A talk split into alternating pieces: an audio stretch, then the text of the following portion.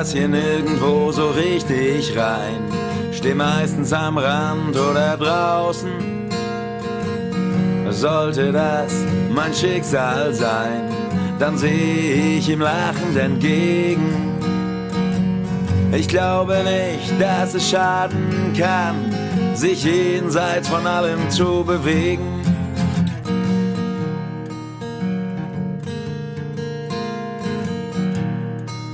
Hallo, mein Name ist Adam Bayer. Ich bin Mitte 40 und habe vor circa zwölf Jahren ADHS diagnostiziert bekommen. Im Norden des Landes, im dörflichen Speckgürtel einer Kleinstadt, in der ich meine berufliche Nische im sozialen Bereich gefunden habe, lebe ich als Teil eines unkonventionell gewachsenen Patchwork-Geflechts meiner Familie. In diesem Podcast erzähle ich über die Zeiten vor und nach der Diagnose. Ich begrüße alle, die selbst von ADHS betroffen sind, einen Betroffenen kennen oder sich einfach nur für das Thema interessieren. Und ich will euch als behandelter Patient meine Geschichte erzählen, wie ich bin, wie ich fühle und wie es mir persönlich erging oder ergeht. Das ist mein Leben auf Umwegen. Dieser Podcast wird möglich gemacht durch Takeda. Takeda setzt sich für mehr Verständnis und Unterstützung für Menschen mit ADHS ein. Die Therapie und das Wohlergehen der Patienten liegen Takeda am Herzen.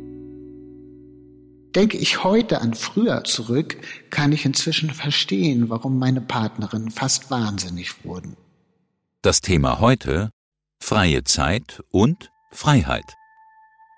Begeistert uns ADHSler etwas, zeigen wir intrinsische Motivation.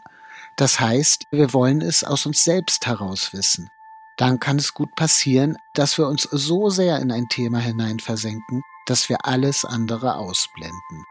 Und da fangen dann wieder neue Probleme an, denn wenn ich alles sage, meine ich genau dies. Uhrzeiten, andere Pflichten, finanzielle Mittel. Dies alles wird dem momentanen Interesse so sehr untergeordnet, dass es schräg werden kann in Themen und eigenen Projekten versinken und dafür alles andere hinten anstellen. Das ist Segen und Fluch zugleich. Hans im Glück ist schon immer einer meiner großen ADHS-Helden gewesen. Würde ich hier alle Interessen, die ich stets im Hyperfokus bearbeitet habe, aufschreiben, ihnen würde schwindelig werden. Nur so viel, es geht so seit Kindesbeinen an. Begeisterungsfähigkeit kann bei ADHS-Lern auch schnell ausufern. Als Jugendlicher konnte ich mich für irgendeine Musikrichtung begeistern und mir in kürzester Zeit alles darüber aneignen. Dies bedeutete Schule schwänzen, ab in die nächste Großstadt und durch die Plattenläden. Ja, so war das damals in vinylseligen Zeiten. Das ging hin bis zu einem enzyklopädischen Wissen über das jeweilige Genre. Ein Nerd zu sein kann für ADHSler ein Befreiungsschlag sein. Trifft man doch plötzlich auf andere des gleichen Schlags und alles ist cool. Urplötzlich aber kommt das nächste Genre. Und das plötzlich so uninteressante Vorgenre wird zurück in die Plattenläden getragen, um Berge des Folgelieblingsgenres nach Hause tragen zu können. Dies wird man ja schließlich für immer lieben, ganz klar. Aber huch, was höre ich denn da? Was ist denn das Geiles? Ich wusste meine Umwelt durch abenteuerliche Genreschwenks von Black Metal zu Oldschool Country, von Hardcore Techno zu Barock und noch viel, viel mehr zu beeindrucken. Jugendliche mit ADHS sind unaufmerksam, hyperaktiv oder impulsiv. Diese drei typischen Anzeichen können jedoch bei jedem ganz unterschiedlich stark ausgeprägt sein. Symptome bei Jugendlichen können sein innere Unruhe, Schulaufgaben werden nicht optimal durchgeführt, Schwierigkeiten, Beziehungen aufzubauen, Empfindsamkeit gegenüber Veränderungen und Schwierigkeiten beim Umgang mit Frustration und Ärger. ADHS ist keine Kinderkrankheit, die im Laufe des Lebens einfach verschwindet. Zeit und Nerven sind wichtiger als Geld. Adam steckte immer viel Zeit und Energie in seine Interessen. Doch das kann auch Probleme mit sich bringen.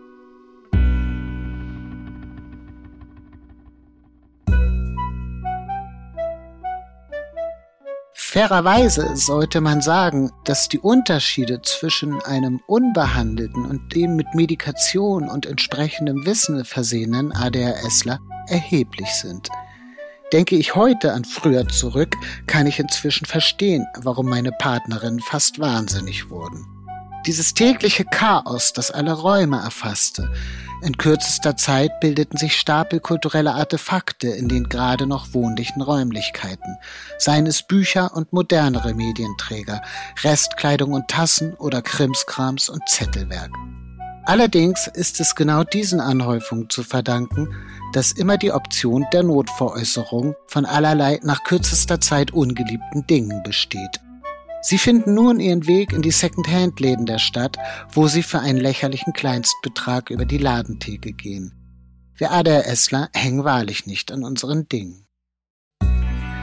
Ein Hobby kostet nicht nur Zeit, sondern auch Raum. Besonders, wenn man die Interessen oft wechselt.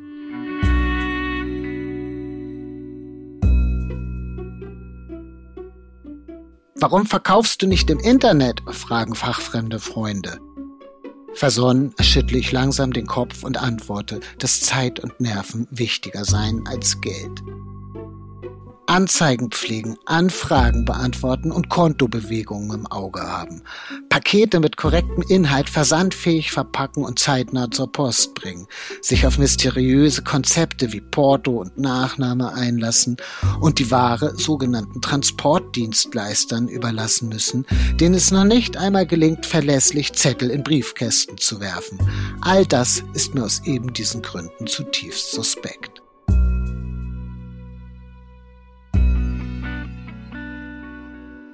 ADHS ist eine der häufigsten psychischen Erkrankungen und kann bei Jungen wie Mädchen auftreten. Die Diagnose wird allerdings häufiger bei Jungen gestellt. Die Symptome von ADHS sind bei Mädchen oft schwerer zu erkennen, denn diese neigen seltener zu störendem Verhalten oder Hyperaktivität, immer aber an Unaufmerksamkeit. Im Erwachsenenalter trifft man die Diagnose ADHS schließlich ebenso häufig bei Frauen wie bei Männern an. Bis zu 60 Prozent der Betroffenen zeigen auch nach der Pubertät noch Anzeichen einer ADHS. Inzwischen kann ich mit Fassung tragen, dass ich nicht das einzige Lebewesen auf Gottes Erden bin. In jungen Jahren konnten Adams Hobbys seine Umgebung manchmal fordern. Inzwischen haben sich allerdings viele Dinge geändert und manche sind gleich geblieben.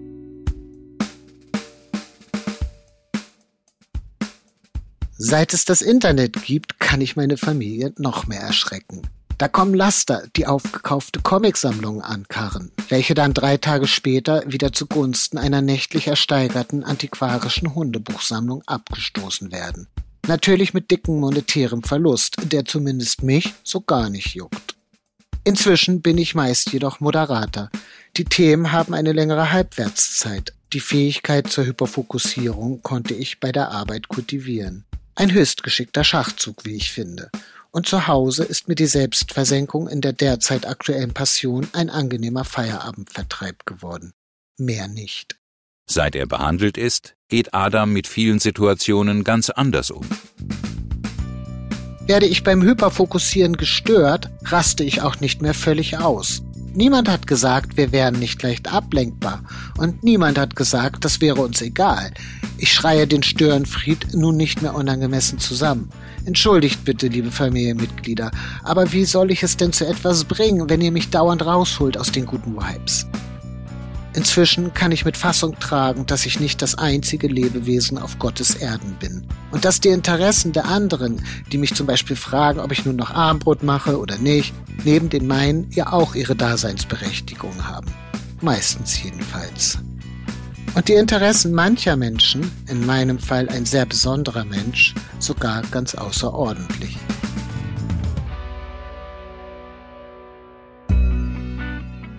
Welchen Menschen Adam damit meint und was er für ihn bedeutet, erfahren wir in der nächsten Folge von Mein Leben auf Umwegen, dem ADHS-Podcast mit Adam. Dieser Podcast wird möglich gemacht durch Takeda. Takeda setzt sich für mehr Verständnis und Unterstützung für Menschen mit ADHS ein. Die Therapie und das Wohlergehen der Patienten liegen Takeda am Herzen.